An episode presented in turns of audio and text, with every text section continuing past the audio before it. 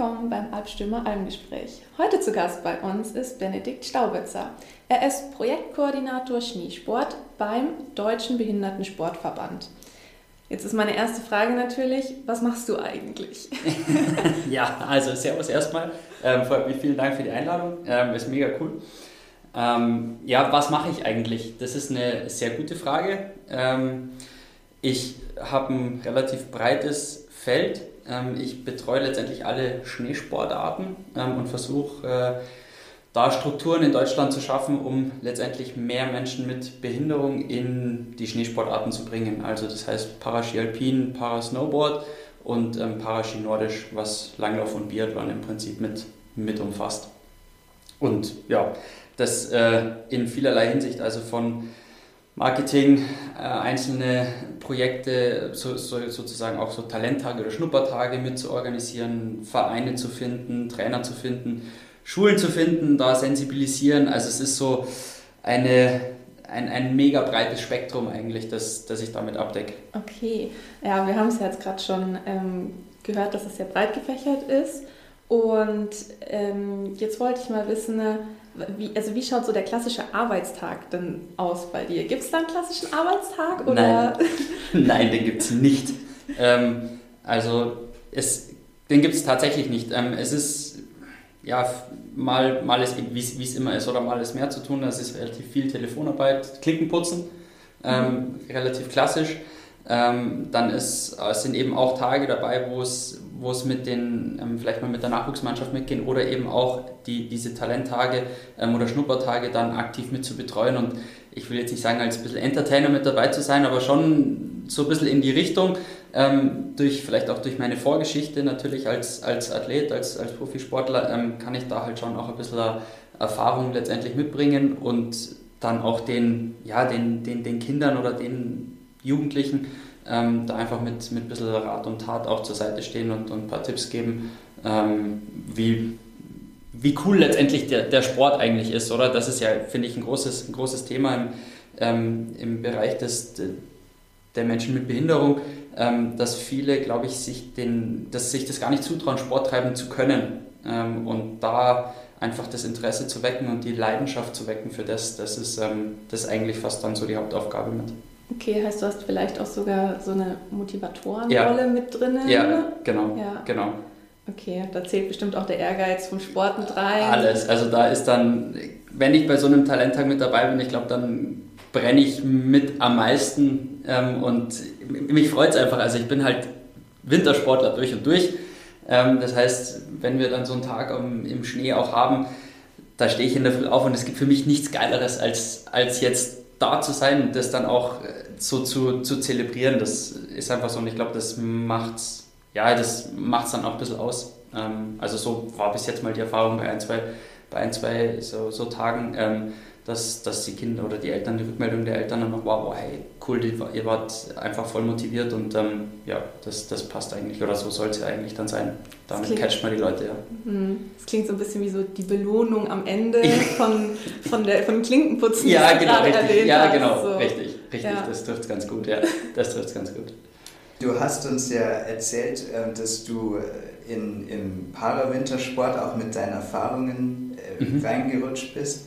Äh, wie ist denn dein persönlicher Hintergrund, wenn du sagst, du bist äh, Gesamtkoordinator Wintersport? Also ich war äh, bis 2019 äh, Profisportler, also war Skifahrer, ähm, bin Europacup und Weltcup-Niveau gefahren, ähm, habe dann ähm, ja mit Beginn der, also ja, eigentlich mit Beginn der Corona-Pandemie auch so mein, im Prinzip meine Karriere beendet, habe einfach gemerkt, okay, das, das Feuer für den, dass ich selber brutal Gas gebe, das, das ist einfach nicht mehr da.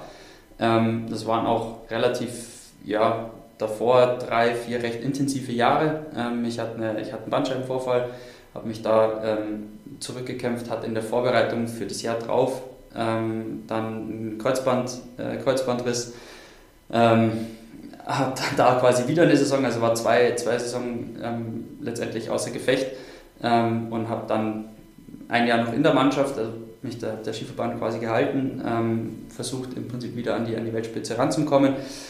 Das hat so, ja, so semi funktioniert. Ähm, dann hat man gesagt, okay, hey, Staubi, wenn du weitermachen willst, klar, kein Problem, aber halt dann musst du dich selber finanzieren und das habe ich dann letztendlich auch gemacht. Also habe viel Geld tatsächlich in die Hand genommen ähm, und mir eines der, ja, oder halt einfach versucht, meinen Traum nach wie vor zu verfolgen und zu verwirklichen. Ähm, und schlichtweg war dann einfach am, am Ende von der Saison, ich habe gesagt, okay, ich habe alles gegeben, es hat jetzt, es hat dann nicht gereicht, ähm, dann, dann ist da jetzt einfach mal in der Hinsicht Schluss. Ähm, und dann hing ich so ein bisschen in der Luft, also so tatsächlich auch ein bisschen klassisch, so dieses Tief nach, der, nach so einer Karriere. Ähm, und dann kam durch Zufall eine, eine, eine Teamkollegin, ähm, hat gesagt, hey Staubi, hm, du, die, die Behinderten, die suchen, die suchen da immer, immer mal jemanden, der als Guide vorfährt und mei, das wird eigentlich super zu dir passen, oder? Bist doch, bist doch ein lockerer Typ, das, das passt doch gut. Und dann habe ich gesagt, ja okay, gut, dann höre ich mir das halt mal an. Ähm, ja, und dann, ja, wie es halt so ist, dann kam halt eins zum anderen und dann hat das eigentlich, hat das ganz gut gepasst. Und dann habe ich gesagt, ja gut, dann, dann, dann mache ich das ein Jahr. Und ähm, das war ein, ja, für mich war es me mega cool, fast wie eine Offenbarung, weil es einfach mh, mm, jetzt ein, das klingt jetzt blöd, aber es ist ein, teilweise noch nicht so hundertprozentig professionell, wie es vielleicht im, im, im, olympischen Bereich ist. Was jetzt nicht heißt, dass die Athleten weniger motiviert sind oder so, sondern es ist einfach, weil einfach gewisse Strukturen noch nicht da sind. Also ähm, das heißt, die, der, der Leistungsdruck ist noch nicht so hoch. Ähm, da ist einfach, ja, da laufen paar, laufen einfach manche Sachen noch nicht so ganz extrem wie, wie, wie im olympischen Bereich. Ähm, und dann so dieses Package drumherum ist so das, was es was ich halt fand, okay, das, das, das macht es halt cool. Oder der Umgang mit den Menschen, es ist anders. Es ist anders in dem Team, schlichtweg. Ähm, der Umgang untereinander ist anders. Ähm, es ist ein bisschen, nicht nur ein bisschen, sondern es ist mehr ein Miteinander. Ähm, und das hat mir halt einfach brutal viel, also brutal viel gegeben. Und über die Schiene, als, also ich war dann als Guide für die Sehbehinderte eben unterwegs oder mit dabei. Und über den Bereich habe ich natürlich dann die paralympischen Strukturen kennengelernt und daher kam dann letztendlich auch so das, das Interesse. Dann habe ich halt gesehen, dass, die, dass, dass dieser Projektkoordinator, diese Stelle ausgeschrieben worden ist. Ähm, und dann habe ich mich darauf im Prinzip geworben, beworben, weil ich es eine, eine, spannende Geschichte einfach fand, da Strukturen im Prinzip zu, aufzubauen. Ich muss einfach nachfragen, du bist im Teamkader gewesen. Kannst du da vielleicht mal so die größten Namen nennen, mit denen du im Alltag Kontakt hattest und ja. die wir alle einfach alle kennen? Ja, also das sind tatsächlich die, die Größen, die Größen des, äh, des deutschen Skisports. Ähm, das war mit, mit einem Felix Neureuter, mit einem Fritz Dopfer, ähm, Stefan Luiz, jetzt hat auch äh, dann Alex, Alex Schmid, oder? Das, war, das sind so die ähm, Linus Strasser, ähm, das, sind, das sind letztendlich die, mit denen ich da dann ja, mit, mit unterwegs war, auch zum, zum, zum Schluss fast. Ja. Genau. Sind diese Hochkaräter die PR-mäßig interessantesten im Team gewesen? Also hat man da gemerkt, dass die öfter äh, Termine hatten als jetzt der Rest des Kaders und nachgefragter waren? Ja, definitiv. Also beim, beim Felix auf jeden Fall. Ähm, das war auch eigentlich ganz, ganz gut, also so rückblickend und von außen mittlerweile betrachtet, sage ich, ist es eigentlich echt ganz gut, wenn man jemanden, vielleicht eine Person hat, die so diesen Hauptdruck, sage ich jetzt mal, ähm, ein bisschen nimmt oder auf sich zieht oder die Hauptaufmerksamkeit, weil dann können sich im Prinzip die, der, der Rest, oder der Rest ist, klingt mal krass, aber die, die nachrücken, ähm, tatsächlich aufs Skifahren konzentrieren und, und kommen dann zunehmend, sag ich mal, sehen das ja, oder? Und jemand wie der Felix ist schon in gewisser Art und Weise dann ein Teamplayer und führt dann schon auch den, den einen oder anderen da so ein bisschen mit, einfach mit in diese, in diese Themen ähm, mit ein oder gibt da seine Erfahrung auch mit weiter. Das ist schon ganz, eigentlich schon ganz, ähm, echt ganz sinnvoll und, und ähm, macht auch, ja, da, da lernt man lernt einfach extrem viel. Aus Sicht der Fans war das ja bis heute die Hochzeit des deutschen Skisports. Würdest du als Teammitglied sagen, dass das tatsächlich so die Hochphase, was die Erfolge, aber auch was die Medienaufmerksamkeit für den Sport war? Ja, wahrscheinlich, würde ich schon würde ich schon. Also, weil es einfach ähm, durch, also klar, durch, durch, durch, den Felix und durch den Fritz, wie auch dann ähm, durch den Stefan eigentlich so, so, ein, so ein kleines Trio Infernale ähm, war und das dann schon die, äh, klar, ich meine, als Team wenn, wenn, man merkt, okay, da ist eine Dynamik, also wenn einer, wenn einer ein bisschen patzt, dann ist eigentlich direkt ein, ein, anderer da, der, der, gute, der gute Platzierungen fährt oder sehr gute Platzierungen fährt, ähm, dann ist es einfach ja, medial klar, da hast du immer, immer eine, eine Schlagzeile in Anführungsstrichen. Also das ist das definitiv, ja. Eine überleitende Frage jetzt mal. Ja. Was waren denn für dich dann so deine drei größten Meilensteine in deiner Sportkarriere? Puh. Ähm, die drei größten Meilensteine. Ähm, ich glaube, also das ist nicht so leicht. Ähm, das eine, ich habe tatsächlich äh, die Schule geschmissen für den Sport. Das klingt blöd, finde ich, als Meilenstein, aber am Ende war es so, dass ich mit ähm, 17 dann, ja, letztendlich in Schule durchgefallen, sagen wir mal so, die Schule war jetzt nicht unbedingt meine Stärke, ähm, sondern ich wollte halt einfach Skifahren, Skifahren, das war, war und ist meine Leidenschaft und ähm, dann, ja, wäre ich, wär ich durchgefallen, wäre ins G8 gerückt und das wollte ich nicht und war tatsächlich skifahrerisch ganz gut dabei. Also es war so dann so ja, der Schritt Europacup, die ersten Weltcup-Einsätze, den ersten, ersten ein, zwei Weltcup oder mit Blick auf Weltcup-Einsätze und dann habe ich gesagt, ja okay, komm, ich gehe ich geh all in ähm, und, und hurra die Gams. Äh, das war eigentlich so der, der erste. Ähm, das zweite war dann tatsächlich mein erstes Weltcuprennen ähm, in Kranjska Ähm, das ist so der, ja, ich meine, das ist halt ein, ist ein Weltcuprennen, also das ist halt Wahnsinn. Das ist echt unfassbar. Und ähm, als drittes sind es eigentlich meine drei ähm, erfolgreichsten Rennen im, im, Weltcup. Also das war ähm, Garmisch als, als Heimweltcup mit einem 15. Platz. Das war mein, ich glaube, mein drittes oder viertes Weltcuprennen. Ähm, relativ unerwartet, muss ich ganz ehrlich sagen, und stand da stand da am Start im zweiten Durchgang als glaube ich, 26. Äh, als, als 26. Jahr, also Vierter im Prinzip dann am Start und war eigentlich überhaupt nicht aufgeregt. Und ich habe mir eigentlich erwartet, so, ja, ich muss doch jetzt krass nervös sein eigentlich. Und unten, es, war echt, es waren echt viele da, die ich, die ich gekannt habe und das, ich stand oben und es war eigentlich, es war klar, was ich zu tun habe und ähm, das lief dann wie so ein, wie so ein Finger, so voll im Flow. Ähm, und genauso war es eigentlich in, in, in Hinterstroder auch, äh, wo ich Elfter geworden bin mit was, was auch cool war mit, mit Startnummer 42. Es war so, ja, da lief es auch einfach. Und ähm, ja, und dann 2016 auch in, in Sölden. Also da hat es dann tatsächlich das erste Mal zum, zum Saisonauftakt geklappt, dass ich einfach fit war und ein gutes Gefühl beim Rennen hatte.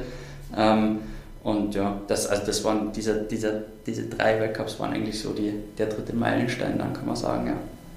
Finde ich drei super spannende Komponenten. Also gerade so vom ersten, dann zum, zum zweiten und zum dritten nochmal, so der Switch, aber ja. manchmal da muss man einfach all in gehen, ja. damit man. Richtig, dann, damit, damit, was, damit was rauskommt, ja. ja. Richtig, genau so ist es. Hat sich rentiert. Es hat sich rentiert, ja. Also das, das auf jeden Fall, ja. ja. So, und dann war die, dann war der Unfall und, und der Bandscheibenvorfall. Genau, ja. Und dann, die und dann, ja, und dann ging es halt im Prinzip so, ja, wahrscheinlich, man hätte auch von außen betrachtet oder rückblickend und von außen betrachtet, hätte man auch, hätte bestimmt hätten viele gesagt, was, oder haben dann tatsächlich nach, der, nach dem Kreuzbandriss auch viele gesagt, Alter, warum tust du dir das eigentlich noch an?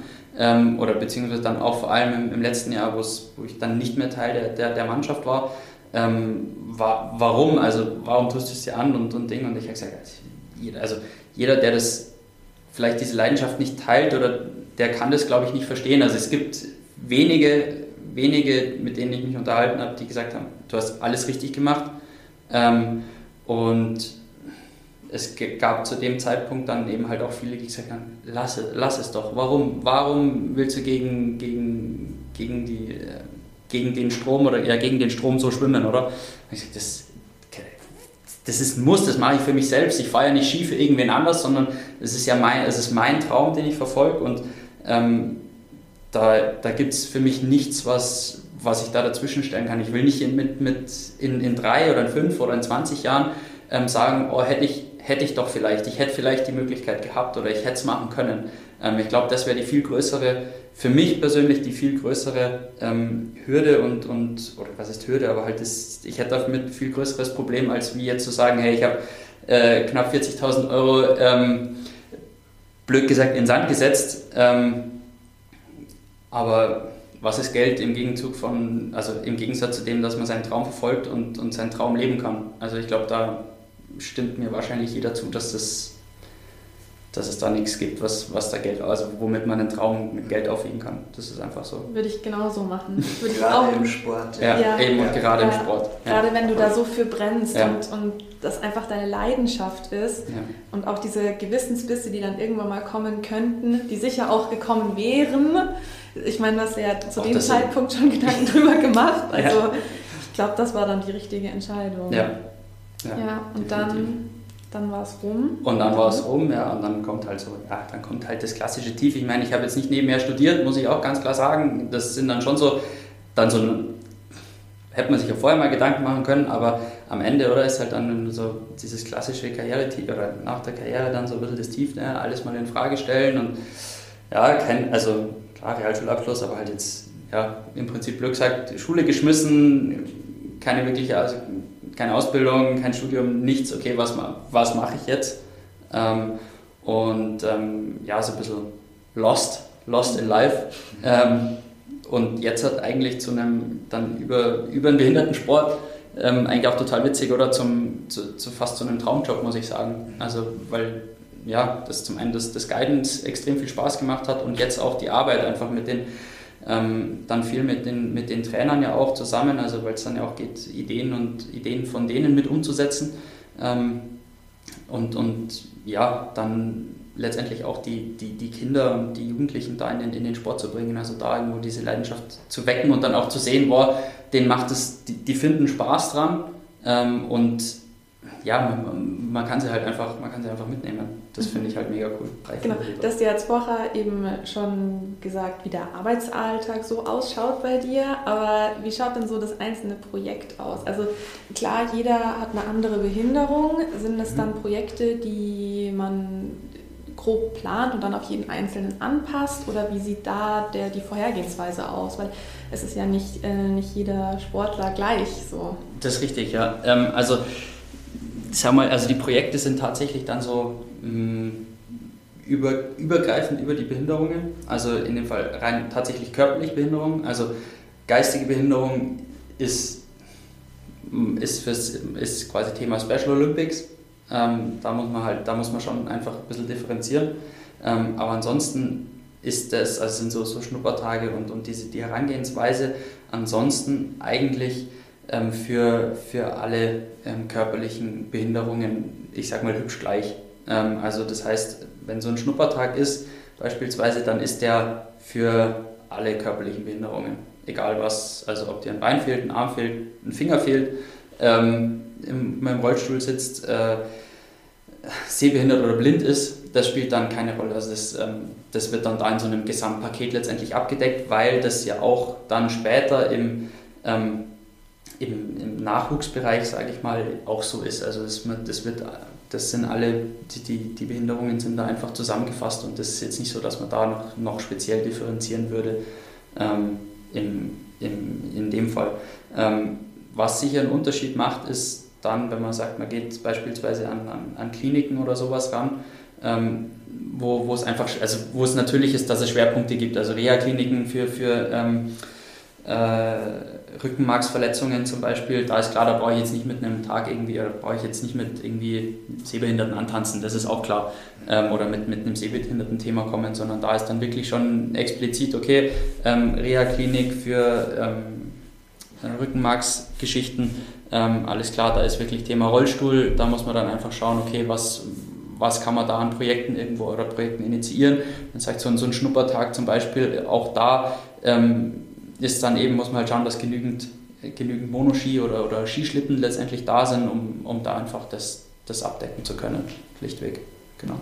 Heißt, ihr habt im Groben und Ganzen ein eher einheitliches Konzept, ja. aber wenn es dann eben in die Tiefe geht, genau, wird es sehr individuell. Ist, genau, wird es individuell, ja. Okay. Wenn wir jetzt eh schon bei dem Deutschen Behindertensportverband sind, ähm, was waren denn da jetzt noch die drei größten Meilensteine für dich? Das würde mich jetzt nämlich auch noch interessieren da die drei, gut, das ist natürlich schwierig. Ich bin da noch, bin noch nicht so lange dabei, muss ich ehrlich gesagt sagen. Ähm, ich wusste auch, ähm, klar wusste ich bis vor, ich habe erst, ich habe im Mai letztes Jahr angefangen. Ich wusste bis dahin, dass es den deutschen Behindertensport gibt. Ähm, war mir aber über tatsächlich Namen und Erfolge nicht so sonderlich bewusst. Also das lief halt, man weiß, okay, es gibt Paralympics, mhm. ähm, es gibt Behindertensport, okay. Ähm, aber das ist dann, muss ich auch ganz ehrlich sagen, weil mein Blickfeld doch relativ eingeengt. Daher kann ich da jetzt eigentlich nur vielleicht von Mai weg sagen. Ähm, und da gibt es für mich eigentlich nur einen und das sind tatsächlich, das ist die Berichterstattung über die ähm, Paralympics in, in Tokio. Ähm, das war, fand ich, ein, also zum ersten Mal, glaube ich, dass man auch den, den paralympischen Sport so wahrgenommen hat, also in seiner Breite. Also das war echt ähm, für mich ein, ein, Erlebnis und auch cool zum Sehen, okay, ähm, da hat sich zum einen hat sich der Verband da extrem ent, entwickelt, muss man sagen, also die, die, die Marketingabteilung und, und man hat sich da echt ein, ein gutes, ein krasses ähm, Konzept, finde ich, ausgedacht und dann natürlich auch die, wie gesagt, die Berichterstattung im Fernsehen. Also ähm, es wurden noch nie so viel oder es gab noch nie so viele Zuschauer ähm, im, im, Fernsehen für die, für die ähm, Paralympischen Spiele und das ähm, fand ich schon ein mega Highlight und das zeigt eigentlich auch, dass der Behindertensport in der Gesellschaft deutlich ja, an, an Wert oder Wertigkeit im Prinzip gewinnt oder gewonnen hat. Ähm, jetzt mal abgesehen davon, dass es die, die Paralympics da in, in Tokio jetzt für einen Verband nicht die erfolgreichsten waren, das muss man auch ganz klar sagen. Ähm, aber klar, ich meine, ich denke oder hoffe, dass eben eigentlich durch diese positive, grundsätzlich positive Berichterstattung, dass man einfach Nachwuchs findet und dann ähm, auf die nächsten Spiele hin ähm, einfach dann wieder, wieder junge, letztendlich auch junge Athleten ähm, dahin führen kann. Ist auf jeden Fall schön, diese Resonanz dann zu haben und auch auf dieser sozialen Ebene nochmal die, den, den Hinblick da ähm, eben auf, auf den Parasport zu haben. Auch dass es jetzt größer wird, finde ich auch finde ich sehr schön. Also diese Berichterstattung, mhm. man bekommt viel mehr Awareness auch in der, in der Gesellschaft. Es ist akzeptierter, habe ich auch das Gefühl. Ja. Und ich glaube, das ist auch ganz wichtig. Und wie du, wie du angesprochen hast, mit den Nachwuchstalenten, ne, habe ich da jetzt so ein bisschen rausgehört, dass ihr da so ein bisschen Probleme habt, Nachwuchstalente zu finden. Oder wie gestaltet sich das? Was hast du jetzt schon zwei, ja, dreimal angesprochen? Ja, richtig, richtig eben. Also das, das, das Thema ist zum einen, weil irgendwo noch in gewisser Art und Weise einfach die Strukturen fehlen, oder dass man wirklich sagen kann, ja, kommt da und da und da ist der Verein und da sind die Trainer und alles. Ähm, das ist, ist einfach, liegt in der Natur der Sache, dass es, sag ich mal, über, auf Deutschland gesehen einfach äh, Deutschland große Fläche hat ähm, und die Menschen mit Behinderung ein relativ kleiner Kreis sind für das natürlich und dann, ja, da die, die, die Angriffspunkte zu finden relativ schwierig ist einfach. Würdest du sagen, dass ähm, die Nachwuchsarbeit auch erschwert wird, weil einfach der Skisport auch bei den Nichtbehinderten einfach immer exklusiver wird?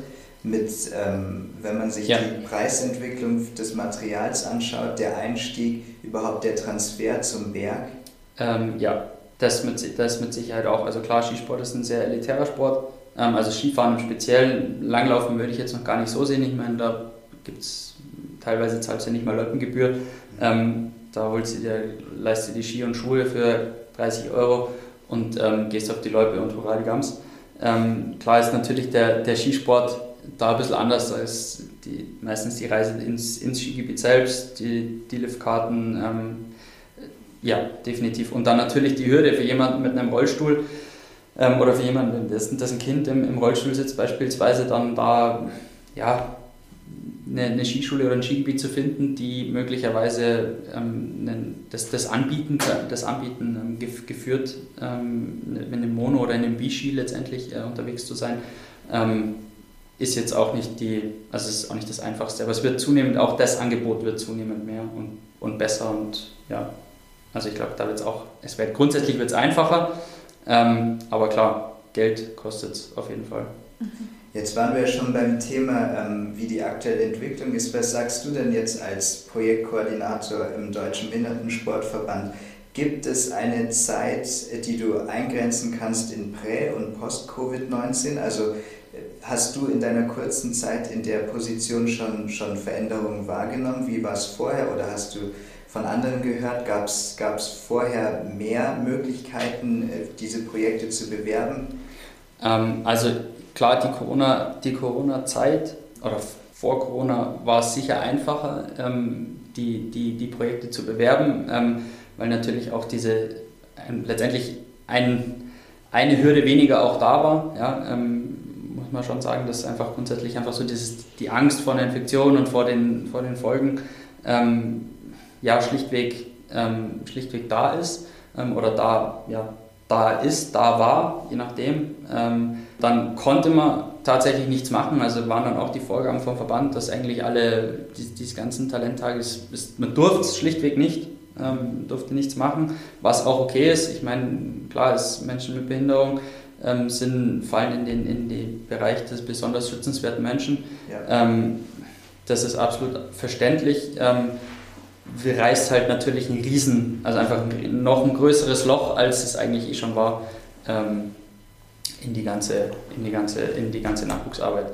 Ähm, und jetzt ist es aber eigentlich so, dass viele froh sind, dass man was macht. Mhm. Also, dass es die Angebote gibt. Also, ähm, das ist echt, echt cool. Tatsächlich war es so, dass manchmal im, im Vorfeld, also im, äh, vor, vor Corona einige so Talenttage vielleicht mit drei, vier, fünf Kindern maximal besucht worden sind. Und jetzt ist es so, dass eigentlich bei denen, die wir jetzt geplant haben, also ich sage, ich muss sagen, so im Schnitt so zwischen 10 und 15 bis 20 Kinder eigentlich dabei sind, also sich zumindest ange, also mal angemeldet haben. Mhm. Und das ist eigentlich schon, da merkt man, es ist schon ja, wieder eine, einfach eine gewisse Offenheit oder die, die, die Kinder oder die Eltern sind dann auch wieder bereit, da ähm, ihre Kinder ähm, was aus, ausprobieren zu lassen.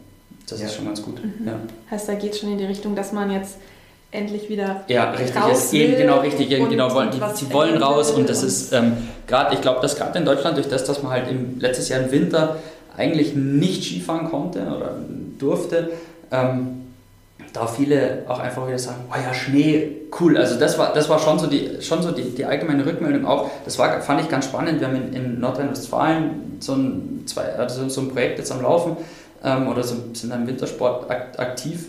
Ähm, und da ist auf, auf einmal, der, ruft, der Landesverband ruft dann an und sagt, ja, hey, ähm, seitdem wir das, also seitdem wir da so, ein kleines Kickoff-Meeting oder Kickoff-Treffen mal gemacht haben, ähm, rufen regelmäßig Schulen an und fragen im Prinzip, wie es denn ist, ja, wann, wo man denn jetzt da vielleicht zum Skifahren gehen kann und ob der, der Landesverband da jetzt für Schulen auch nochmal extra was macht und so. Ähm, also das, das Interesse für, für einen Schneesport oder für, für einen Wintersport dann auch eben gerade bei, bei, bei Förderschulen ähm, ist, ist echt riesig oder auch bei Regelschulen, die die, die Kinder inklusiv beschulen. Ähm, das ist echt cool. Also das ist dann schon, schon cool, zum, also finde ich extrem spannend. Mhm und schön zum Sehen auch. Cool heißt aus so einem Corona-Loch, sage ich ja, jetzt mal, seid ihr richtig wieder Genau, ist eigentlich jetzt so der Trend, dass man sagt, okay, ja, wir können wieder was machen und es wird auch angenommen und das ist eigentlich, ja nicht eigentlich, sondern das ist, das ist mega zum Sehen. Was mich persönlich jetzt noch interessieren würde, weil du redest immer von Kindern und Jugendlichen, ja. in was für einer Altersspanne bewegen wir uns da eigentlich? Wie klein fängt man an, ab dem Moment, ab dem man auf Skiern also stehen kann? Die, oder die, wie die, Traum, die Traumvorstellung ist natürlich, dass es wie, bei, wie es bei mir war, mit die Eltern ihre Kinder mit zwei das erste Mal auf Ski stellen und dann äh, voll Enthusiasmus alles, alles für den Skisport geben. Nein, nein, das, äh, das wäre die Traumvorstellung. Ähm, realistisch ist es, oder die Realität sieht so aus, dass wir mh, bisher eher so quasi Quereinsteiger haben. Also ich sage jetzt mal, in diese in die Landesverbände letztendlich reinkommen meistens so erst 16, also 16 aufwärts. Mhm. Ähm, bei, so, bei Talenttagen und so Schnuppertagen ähm, ist es tatsächlich zwischen 5 und 16, ja, kann man sagen, 5, 16, 25, also so ist, sagen wir mal, zwischen 5 und 25, das ist bei so Schnupper- und Talenttagen eigentlich die, die Range. Ähm, die man, die man da hat. Mhm. Ja. Jetzt heißt das ganze Jahr Talenttage ja. und klar braucht man dafür, denke ich, gehe ich jetzt schwer von aus, eben so ein gewisses Talent, aber ja auch Technik. Also die muss ja auch mitspielen. Ja. Ähm, jetzt ist die Frage dahinter, wie schaut es denn aus bei der Technik im Parasport? Mhm. Grenzt die sich extrem ab von der Technik im, im, im Nicht-Parasport oder... Mhm. Ähm kommt, also kommt natürlich kommt auf, ein bisschen auf die Behinderung an. Ähm, also jemand mit einer ähm, Sehbehinderung ähm, braucht eigentlich nur zusätzlich ein Headset, mhm. ähm, um letztendlich mit dem Guide, der vorne wegfährt, einfach in Verbindung zu sein. Ähm, oder für, für Vollblinde auch ein Lautsprecher am Rücken des Guides, mhm. Ähm, der letztendlich, also dass der im Prinzip der, der dann nach Gehör ähm, hinterherfährt. Ähm, ansonsten tun es halt Ski und Stecken, also normales, normales Equipment. Ähm, für, ein, für jemanden mit einer Amputation ist es genau das Gleiche. Der fährt mit einem Ski und einem Skischuh.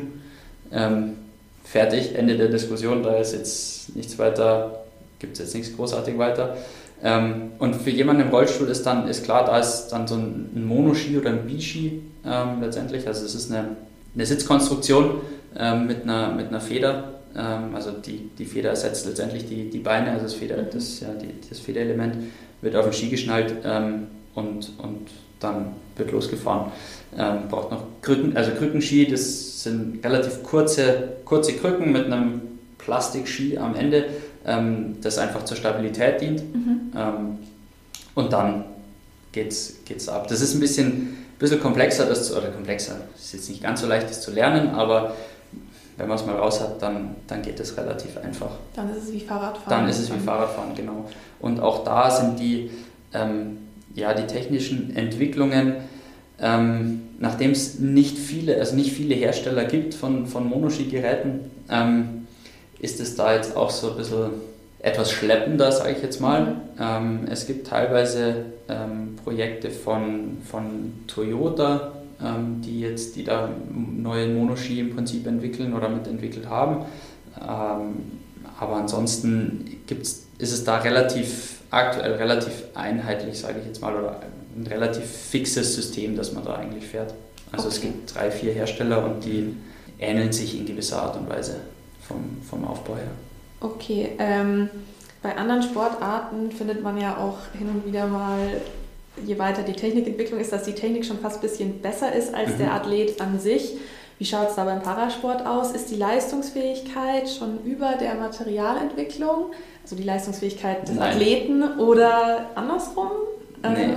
Nein, das würde ich, das würde ich, nicht, also würde ich nicht sagen. Ich weiß, dass es ähm, die Kanadier zum Beispiel, die haben mal ähm, sehr viel mit Monoski rumprobiert. Also die haben da ein, eine, einen Wahnsinnsaufwand ähm, betrieben für alle möglichen Schneeverhältnisse, ähm, ein, ein, ein, spezifisches Setup im Prinzip aufzubauen oder halt dann, dann zu machen oder einzustellen am, am Monogerät.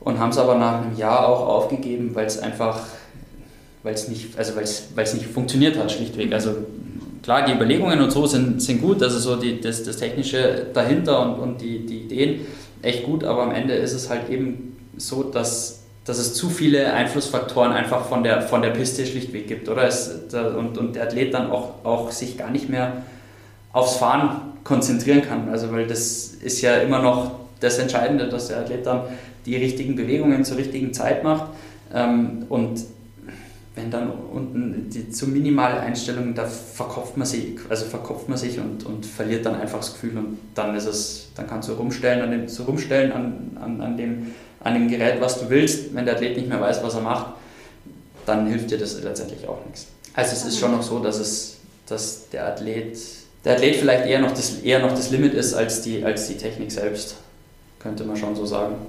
Ja. Okay.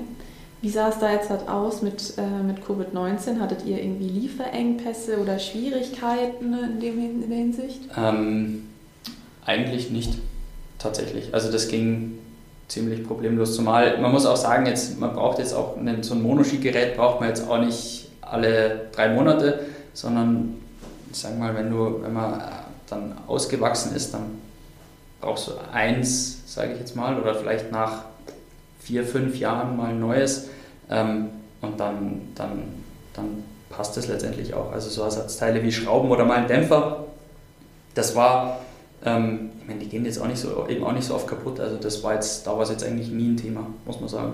Okay. Ja, glücklicherweise. Ja, es gibt ja andere das, äh, Sportbranchen, die gehen richtig, ja ähm, fast unter daran. Richtig, ähm, was man allerdings sagen muss, bei den, bei den Snowboardern, da weiß ich es, ähm, äh, da gibt es einen Amerikaner, der sehr gute ähm, Prothesen für, für, also für, für Snowboard herstellt. Ähm, der hat tatsächlich, ähm, oder die haben tatsächlich ein bisschen Probleme mit, mit dem, ja, mit, also bisschen Lieferengpässe, schlichtweg. Also da werden jetzt nicht alle Athleten so versorgt, wie sie es gerne hätten oder wie es sein sollte, sage ich mhm. jetzt mal. Ja. ja. Aber ansonsten gibt es eigentlich, gibt es tatsächlich keine großen Probleme in der Hinsicht, glücklicherweise. Das, das klingt zumindest schon mal in der Hinsicht gut. Ihr hattet wahrscheinlich genug Einbußen sämtlicher ja. Art. Ja. Immerhin eine Sache, die funktioniert hat. Was hältst du denn von den großen Events der Sportbranche? Weil du erzählst immer von den äh, Talenttagen mhm. und ähm, man muss ja sowohl von Verbandsseite als auch für die Nachwuchstalente mit konkreten Zielen, mit konkreten Events oder Wettkämpfen arbeiten, als, mhm. als Teaser sozusagen. Ja. Sind die im Parawintersport genau solche Zugpferde wie für die nichtbehinderten Sportler, also Stichwort Olympische mhm. Spiele als ganz großes Ziel, oder arbeitet ihr euch eher von Etappe zu Etappe? Also grundsätzlich klar, ähm, Paralympics sind, laufen immer mit, sind immer, also sind immer irgendwo das Ziel. Ähm, was man, wo man eben im Behindertensportbereich ein bisschen aufpassen muss, ähm, ist, dass es, ja, wie soll ich sagen, dass die Einstiegshürde mit, ich sag jetzt mal, mit, mit Bild- und Filmmaterial nicht so hoch ist. Also, ähm, weil sich viele, also die Erfahrung gezeigt hat, dass sich eben viele Menschen mit Behinderung oder auch deren Eltern oftmals ähm, das gar nicht vorstellen können, dass ihre Kinder äh, ausüben können oder jemals so ausüben können. Ähm, deshalb ja, ist, das, ist das so ein bisschen zweischneidig, sage ich jetzt mal. Ähm, eben als, klar, als, als großes Ziel auf, auf, von Verbandsebene natürlich Paralympics, ganz klar, aber um dann ganz unten irgendwo anzufangen, ist es so vielleicht ein ja, ist, das, ist es als Teaser schon ganz, ganz okay, ähm, aber es sind auch so mh, hm, vielleicht Projekte oder Personen, die jetzt noch nicht auf dem Top-Level unterwegs sind, eigentlich fast die bessere Wahl, weil es einfach deutlich nahbarer ist. Da könnt ihr dann mehr abholen. Ja, genau, da ist einfach richtig, ja, genau, oder? richtig, richtig. Es ist einfach dann leichter, die, die, Menschen, die Menschen abzuholen oder die Leute abzuholen. Jetzt hast richtig. du gerade auch von den Eltern geredet, dass die sich das gar nicht so vorstellen mhm. Heißt, die Kommunikation nach außen ist da super wichtig, ja, oder? extrem. Also, extrem. Also so, das macht es auch spannend oder so. Ja, spannend. Ähm, zum einen versucht man ja irgendwie Kinder und Jugendliche mit, mit, mit Marketingmaßnahmen irgendwie anzutriggern und, und ja auch so diesen, da ist wiederum klar von Verbandsseite so das Thema Paralympics und dein Weg dahin und, und, und, und alles. Ähm, und, anderer Seite, und auf der anderen Seite dann ja aber auch die Eltern, die ähm, verständlicherweise oft einen sehr, sehr großen Beschützerinstinkt noch auf ihre, also über ihre Kinder haben, oder? Ich möchte, oder ich verstehe alle Eltern, die ähm, ihr, ihr Kind da irgendwo besonders schützen möchten. Ähm, denke mir aber auf der anderen Seite, ja, wie, wie, soll, wie soll das Kind, das überbehütet aufwächst ähm, und dann noch vielleicht eine Behinderung hat, ähm, irgendwie dann mal Teil oder selbst, also zum einen selbstständig und zum anderen dann auch Teil der Gesellschaft irgendwo werden. Ich glaube, dass das dann, also das, das ist für mich, das für mich persönlich ist es halt ein, ein, gewisser Widerspruch. Wie gesagt, das bin, das ist meine, meine, meine Meinung, das kann jeder, zehn andere vielleicht anders.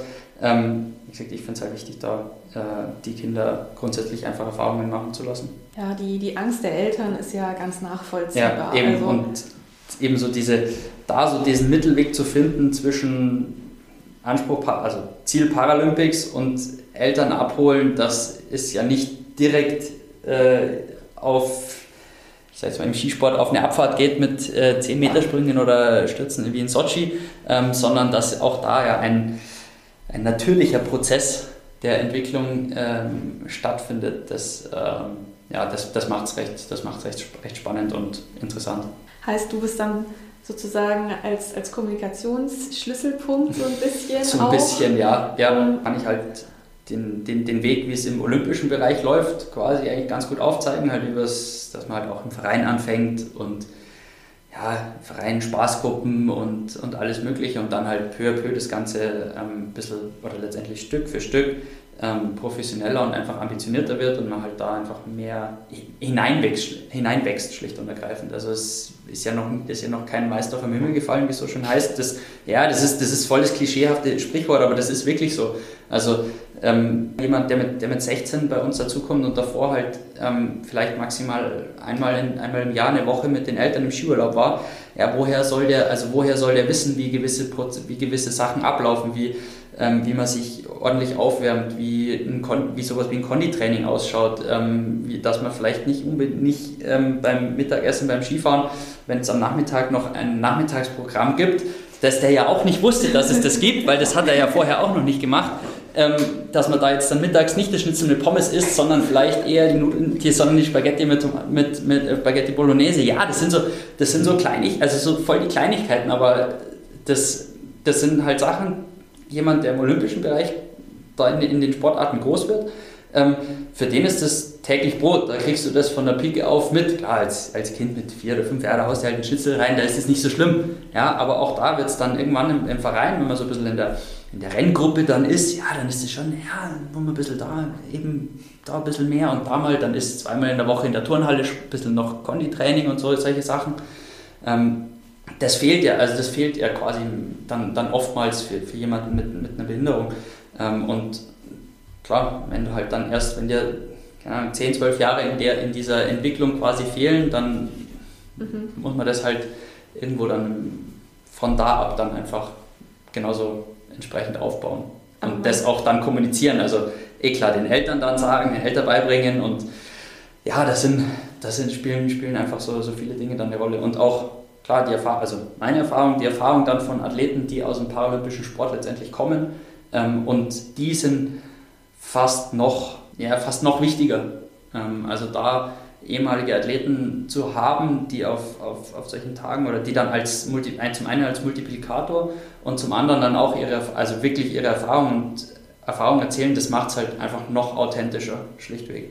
Ähm, das ist das gleiche, wie wenn ich auf einem Schnuppertag bin und jemand mit einem Bein Ski fährt, dann fahre ich auch, also wenn ich mit dem fahre, dann fahre ich auch nur mit einem Ski. Also weil Klar, das, macht es einfach eben, das ist Motivation höher. und das ist einfach auch, ähm, denke, dass es auch was mit Empathie zu tun hat, einfach dann sich da wirklich reinversetzen zu können und dann auch zu machen oder zu zeigen, okay, schau, so, es geht. Also oft steht, wie gesagt, man steht, steht man sich ein bisschen selbst im Weg und dann ist ganz gut, wenn man, wenn jemand da ist und das halt genauso, genauso, aber zumindest im, im Ansatz so, so, so vormachen kann, wie es wie es der Person halt gerade im Prinzip geht.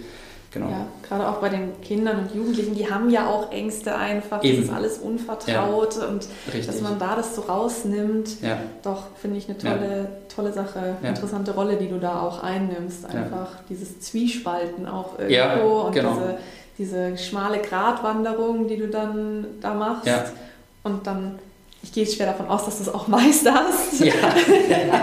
und wenn man dann am Endeffekt ich stelle mir das zumindest so vor, dann sieht, dass die Eltern ihre Kinder die Flügel überlassen und sie, ja, und sie fliegen ist, lassen im, im weiteren Sinne. Das, das, ist, das ist dann das ist der Jackpot. Das ist so das die ist, Ausbeute. Ja, genau, ja. ja. richtig. Wenn es dann soweit ist und die Athleten, also die Paraathleten auch den Schritt in den Profisport gehen können, mhm. Gibt es da dann nochmal äh, Zwischenstufen von Verbandsseiten? Also sozusagen Onboarding für den Athleten, wo er, wo er seinen Vertrag erklärt bekommt und seine Pflichten ihm verständlich ja. rübergebracht werden? Ja, ähm, das würde ich sagen, ist so ein bisschen tatsächlich ein, das, das gehört mit zum, zum Entwicklungsprozess. Also ähm, es, gibt, es gibt schon sowas wie eine, wie eine Athletenvereinbarung, ähm, da stehen so ein bisschen, oder da stehen im Groben und Ganzen einfach so ein paar Verhaltensregeln, Rechte und Pflichten tatsächlich ähm, mit, mit drin. Ähm, also gerade was das Thema Doping angeht, ist da daran sind halt einfach ganz viele Verträge gebunden und da gilt es einfach, da ist einfach eine, eine Nulltoleranzschiene, die man da fährt, das was auch richtig ist. Und ansonsten ist tatsächlich der Rest passiert viel in, in Rücksprache mit den, mit den Trainern, weil die einfach auch, ähm, die, die wir haben, da sehr erfahren sind. Durch, ja, eben einfach durch, durch die lange Zeit, die sie schon dabei sind und eben auch teilweise durch die, durch die im olympischen Bereich tätig waren auf, auf hohem Niveau. Ähm, und da macht es einfach, also es, das läuft so wie ein, wie ein Prozess letztendlich ab. Ähm, auch ähnlich wie das Lernen von Schnitzel zu äh, Spaghetti Bolognese am Mittag. Für dieses Sponsoring der Athleten und ähm, die Bekanntmachung der Projekte und auch um für die Nachwuchsarbeit zu sorgen, bedient ihr euch ja bestimmt auch ähm, des Mittels Online-Marketing. Mhm. Habt ihr da jemanden, der Strategien entwickelt hat oder habt ihr da generell eine Vorgehensweise, präsent zu sein in den sozialen Medien etc.? Ja, also es gibt ein, ähm, das macht bei uns tatsächlich die Marketingabteilung, mhm. ähm, die sich jetzt auch, wie, wie schon gesagt, in den letzten zwei Jahren ähm, eigentlich echt extrem entwickelt hat ähm, und da auch eine jetzt auch, glaube ich, auch das erste Mal tatsächlich mit, mit ähm, Tokio so eine, eine richtig große Kampagne letztendlich gefahren hat. Ähm, wo man auch, also wo es auch wirklich Einheit, wo viele Sachen einheitlich sind, wo jetzt auch die Webseite, die Webseite neu ist, die Webseite einheitlich. Ja, man hat einfach ein Corporate Design ähm, entwickelt. Also das zieht man da eigentlich recht konsequent durch und das finde ich ist so ein bisschen, ist eigentlich so die größte Entwicklung und auch das sieht man auch in den, in den Posts auf, auf Social Media, dass das einfach ein recht einheitliches Bild, also von der Bildsprache her, die Filter, die drüber liegen, die Hashtags, die verwendet werden etc. pp. Also das ist, das ist mittlerweile echt sehr gut durchdacht und auch, ähm, an, also auch angepasst auf die verschiedenen Kanäle. Also klar, auf LinkedIn hast du jetzt, kommt anderer Content wie auf Instagram oder, oder Facebook, schlichtweg. Und das machen bei euch praktisch nicht die Athleten das, das selbst? Machen, ähm, also ja, ja, klar, jeder Athlet vertritt sich natürlich irgendwo selbst ähm, auf, auf, den, ähm, auf den sozialen Medien, ähm, verlinkt und markiert natürlich ähm, dann, dann den Deutschen Behindertensportverband oder halt eben die, die ähm, Accounts der, der Verbände und dann geht's, geht das so Hand in Hand. Es gibt äh, hin und wieder Reposts. Ich meine, das Problem oder die Herausforderung beim, beim Behindertensportverband ist, dass halt alle Sportarten oder Parasportarten darunter laufen. Das heißt, ähm, wenn da jetzt jeder Athlet ähm, jeden, oder jeden Tag könnte man wahrscheinlich hunderte Stories äh, teilen. Ich meine, das macht halt, ja, das macht jetzt auch nicht, auch nicht mega Sinn, ja, sondern das sind dann auch einfach ähm, einzelne Projekte, die man vielleicht äh, oder die man zusammenfasst und die dann im Prinzip einen, einen Post zur gegebenen Zeit letztendlich mal ähm, ergeben. Heißt, ihr fokussiert euch eher auf die Postings und habt aber im Hintergrund keine, keine Marketingmaßnahmen oder zumindest klang das jetzt halt so, ja. dass ihr keine, keine Beiträge pusht oder so. Ähm, ihr macht das wirklich auf dem organischen Weg, wenn ich das jetzt richtig verstanden ja. habe. Ja, also ich habe bis jetzt noch keinen gesponserten ähm, Beitrag gesehen, muss ich ehrlich gesagt zugeben. Okay. Ja.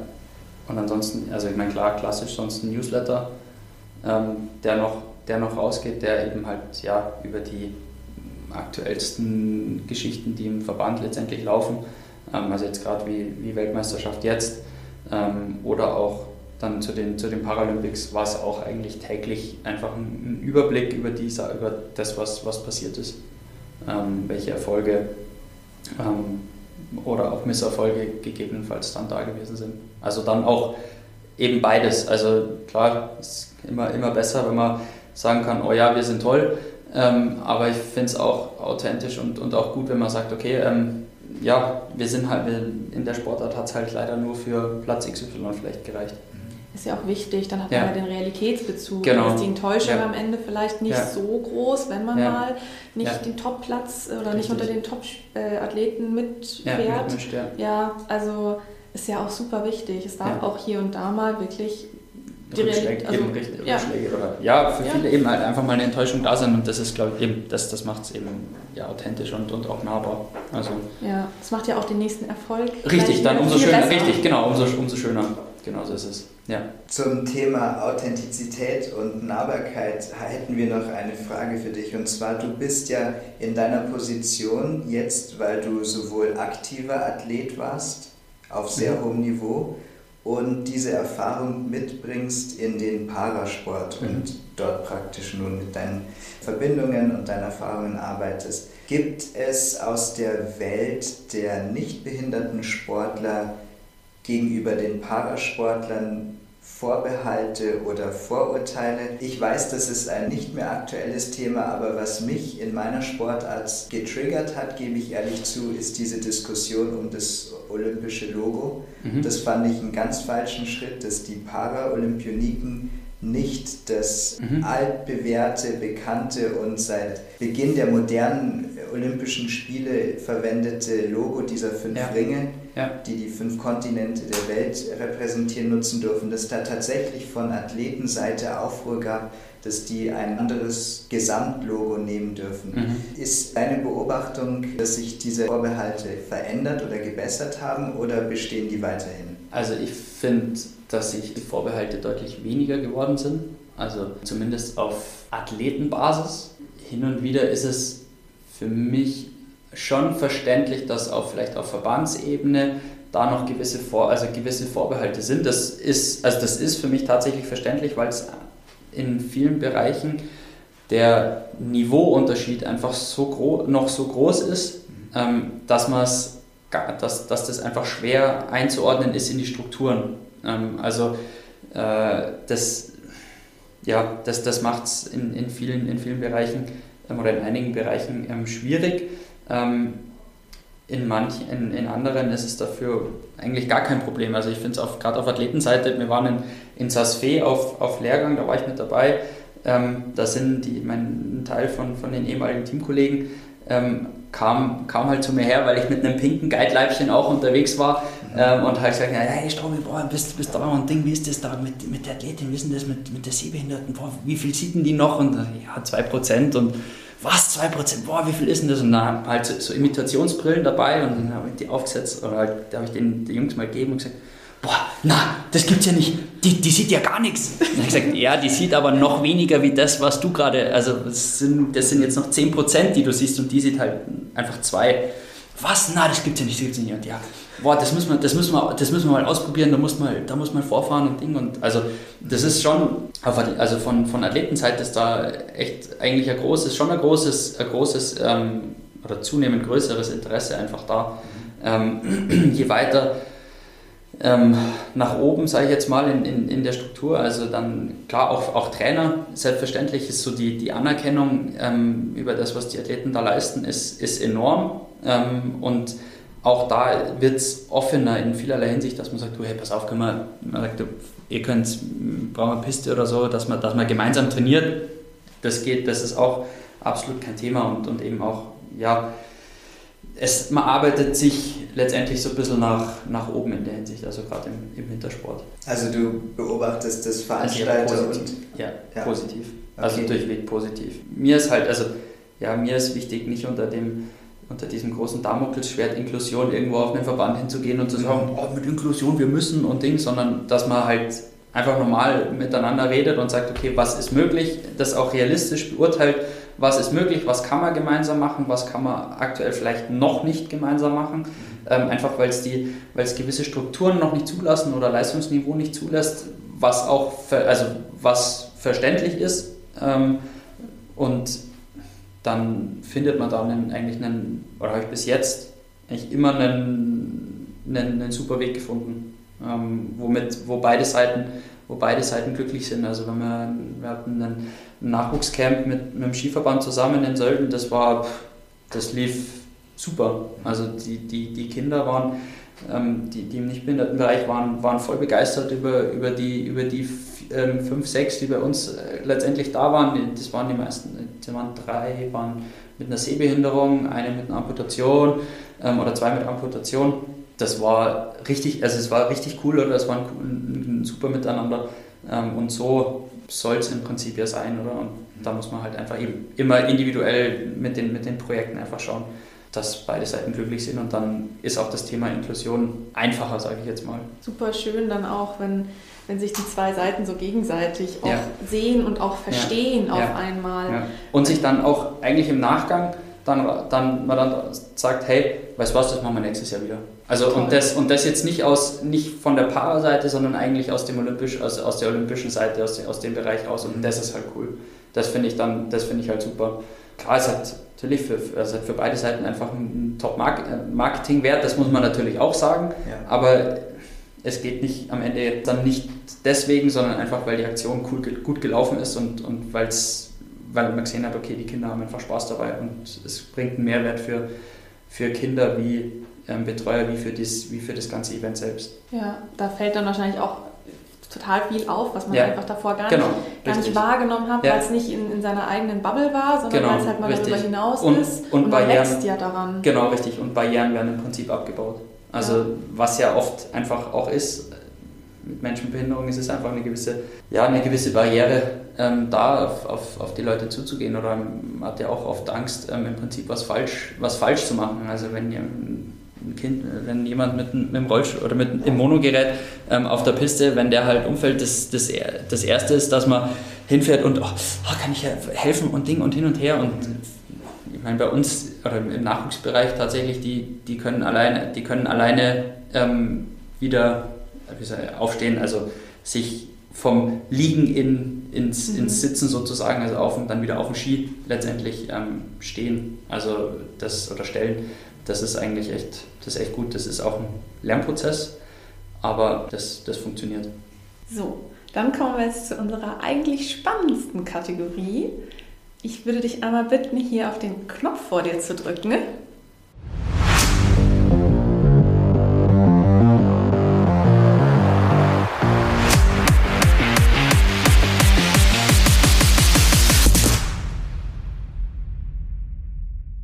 Also ich glaube, da muss ich tatsächlich, ähm, das war tatsächlich das erste Mal, wo ich mit einer sehbehinderten Athletin am Berg stand.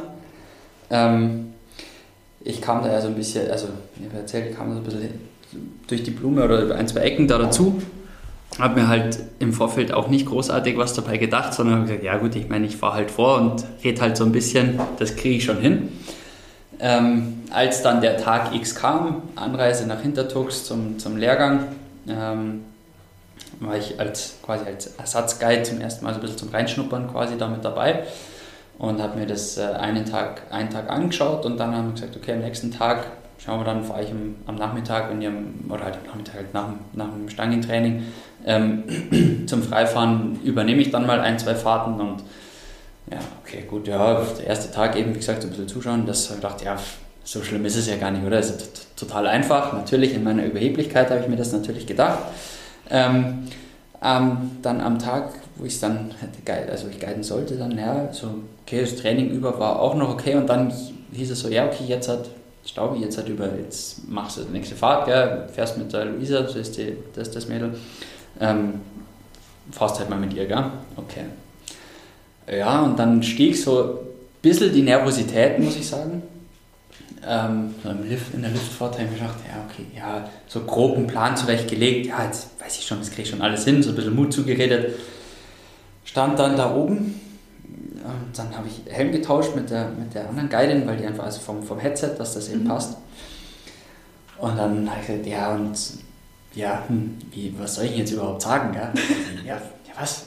fahr einfach, beschreib halt einfach das, was du, was du machst, wie du fährst oder was du siehst und so. ja, okay. Dann stand ich da und ich, also ich war, ich glaube, ich war bei einem Weltcuprennen nicht so nervös wie da. Gell? Ich stand, stand neben, der, neben der Luisa und dann, okay, alles klar, bist bereit? Mhm, ja, okay, alles klar. Habe ich kurz überlegt, okay, beschreib, was du machst.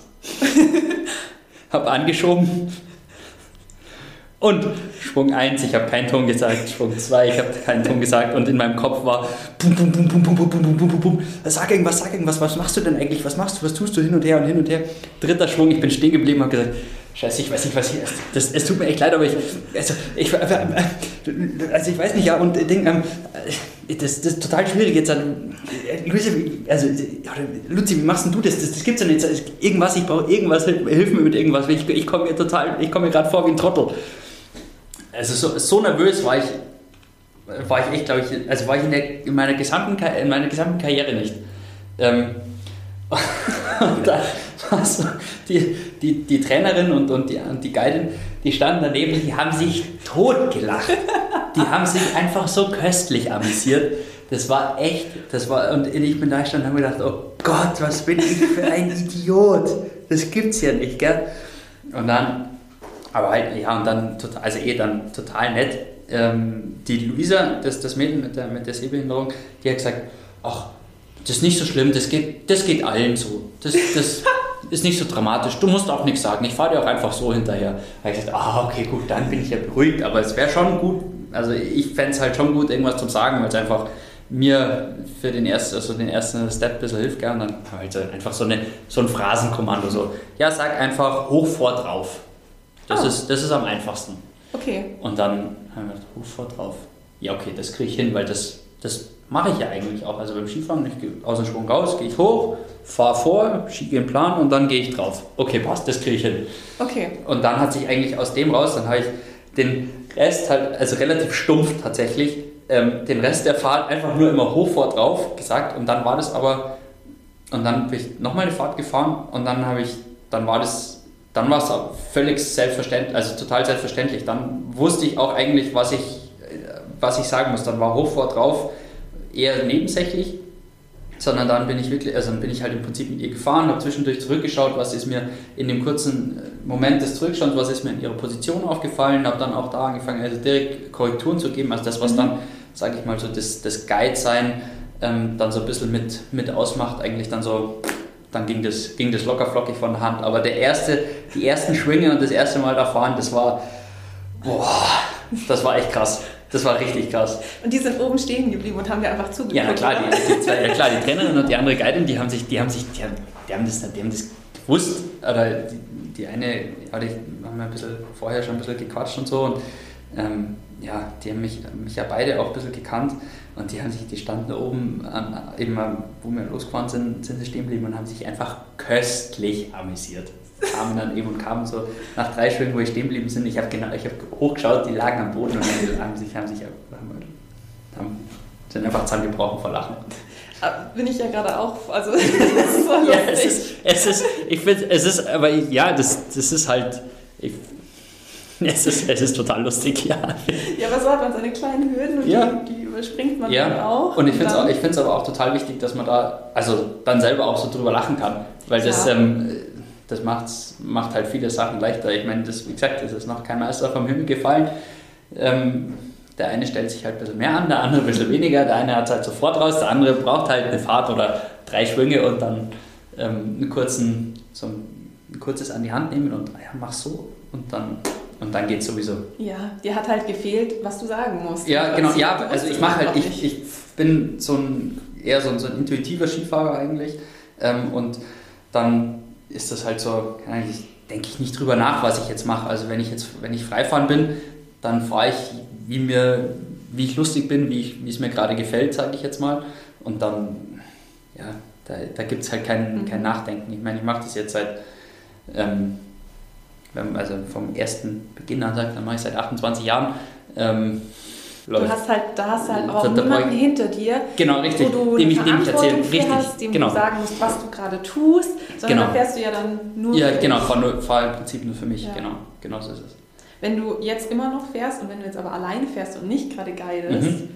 Hast du das dann mittlerweile auch im Kopf drinnen, dass du auf der Piste stehst und für dich fährst und dann sagst, okay, fahr drauf und, und bist dann so, hast dann im hm, Kopf so ein bisschen? Nee, das, das gar nicht, aber ich fahre ein bisschen, ich fahre tatsächlich ein bisschen bewusster wieder. Also, mhm. ähm, oder ja, bewusster, vielleicht bewusst, äh, genussvoller. Ich genieße es wieder mehr. Ähm, das, ist der, das, ist, das ist der einzige, vielleicht der einzige Unterschied. Aber jetzt, dass ich sage, oh ja, ich muss jetzt, ähm, ich muss jetzt da mehr außen drüber gehen oder so, dass ich mir das dann vorsage, nee, das nicht. Das ist so, das passiert dann eher ein bisschen intuitiv. Okay. Ja, je nach Geschwindigkeit und Hangneigung und allem möglichen. Ja. Spannend. Ja. Ich bin gerade aus ja. dem Lachen nicht mehr rausgekommen. naja, und ach, da könnte vielleicht noch dazu Nervosität, also ich war da nervös, sehr mhm. nervös, aber noch nervöser war ich, als es aufs erste Rennen zuging. Ja, natürlich. Ähm, da stand ich echt am Start und auch da, da war ich fast noch einen Ticken nervöser wie wie wo ich das erste Mal mit der Luisa gefahren bin.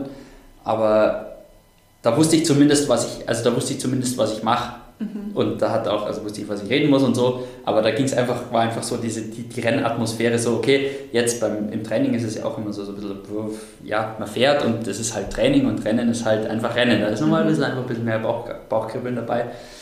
Das ist, ja, ich glaube, das sind so die zwei, die zwei Abenteuer am Abgrund. Mhm. Da kommt es halt dann einfach drauf an. Ja, richtig. Ja. Da, das ist eben, da, also beim Rennen zählt es halt dann und ich meine, davor ist es, wenn man Sachen halt das erste Mal macht und eigentlich sich denkt, ja, das habe ich locker im Griff und dann feststellt, oh Backe, ich habe hier gar nichts im Griff.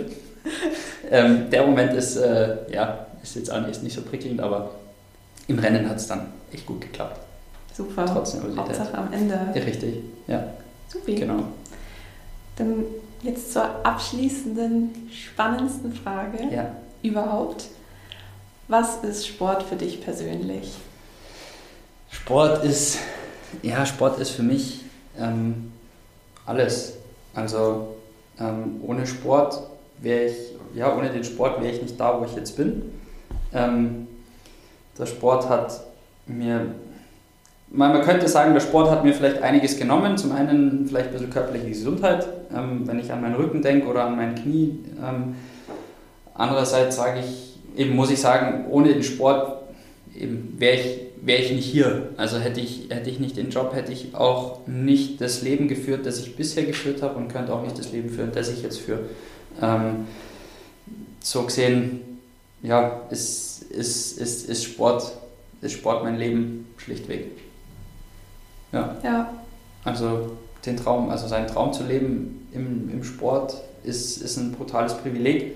Ähm, dafür habe ich alles, also da habe ich viel gegeben, viel, ja, letztendlich ja, alles gegeben ähm, und kann jetzt, hoffe ich, irgendwo auch ein bisschen was ähm, zurückgeben, einfach auch durch die Position, die ich jetzt habe, ähm, durch, durch die Verwirklichung oder Umsetzung von, von Projekten ähm, zur Nachwuchsarbeit im Behindertensport ist es halt, ja, kann ich letztendlich auch die Erfahrung, also ein bisschen Erfahrung einfach zurückgeben ähm, und, und den Weg aufzeigen und vielleicht auch die Leidenschaft, die, die Leidenschaft, die ich habe für den, für den Sport, ähm, damit ein Feuer bei dem einen oder anderen mit entfachen. Das wäre eigentlich, das ist so das, mein, mein größter Wunsch und auch so das, was für mich dann der Sport ausmacht.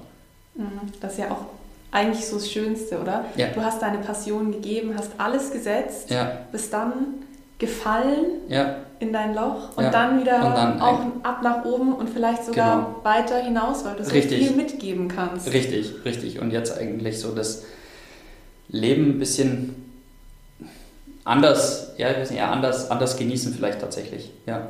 Also natürlich davor als, als Sportler, als Profisportler genießt, habe ich auch mein Leben genossen, gar keine Frage. Aber es war alles sehr zielgerichtet, sehr, oder ja, wie soll ich sagen, sehr getaktet und sehr fokussiert eben nur auf, auf, auf ein Ziel getrimmt, mit wenig Blick und Freiraum, den ich mir persönlich tatsächlich auch gegeben habe, ähm, nach links und nach rechts. Also mit großem Urlaub oder ähm, der, der Klassiker, dass man halt sagt, ja, man geht irgendwo mal eine Woche zum Powdern oder sowas. Mhm. Ähm, das das habe ich mir halt nicht, ja, nicht gegönnt oder das, das kam für mich halt da irgendwo nicht, nicht in Frage, aber am gewissen Level.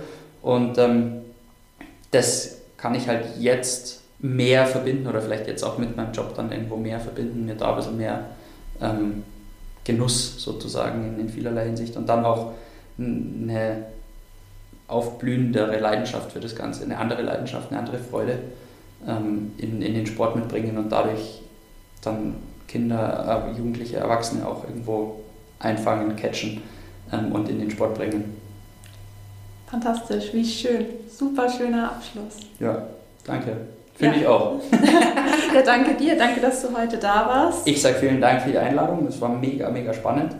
Ähm, und ich ja, freue mich.